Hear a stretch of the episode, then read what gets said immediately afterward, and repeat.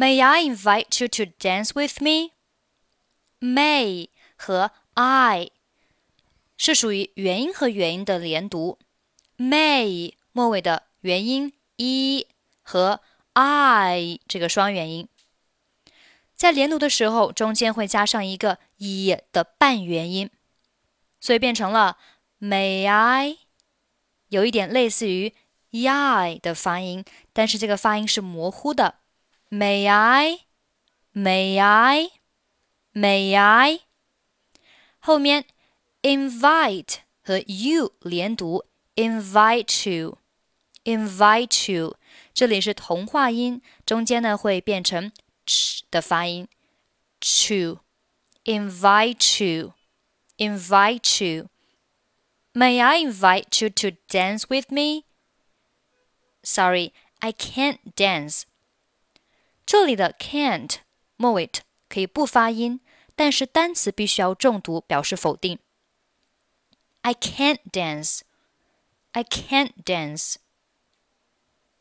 Never mind, I can teach you. Is it difficult to learn? Is 和 it 连读，is it, is it, is it, it 末尾和 difficult 末尾不发音。Is it difficult to learn? Is it difficult to learn? No, it is easy. It 和 is 连读，it is, it is, it is easy. 这里连读的时候呢，会有一个浊化，it 末尾会浊化成类似于的的发音。 It is easy. How should I do? Should I 连读？Should I? Should I? How should I do?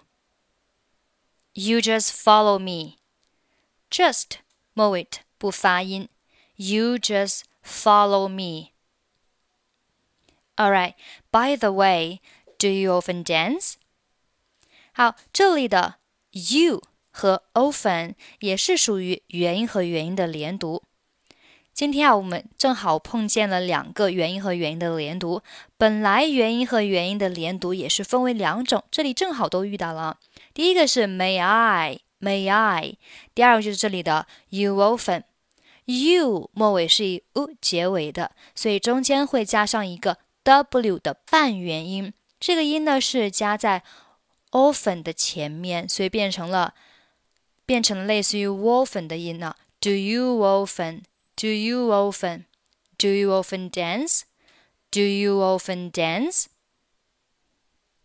Yep, because dance can relax myself. It seems like a good way.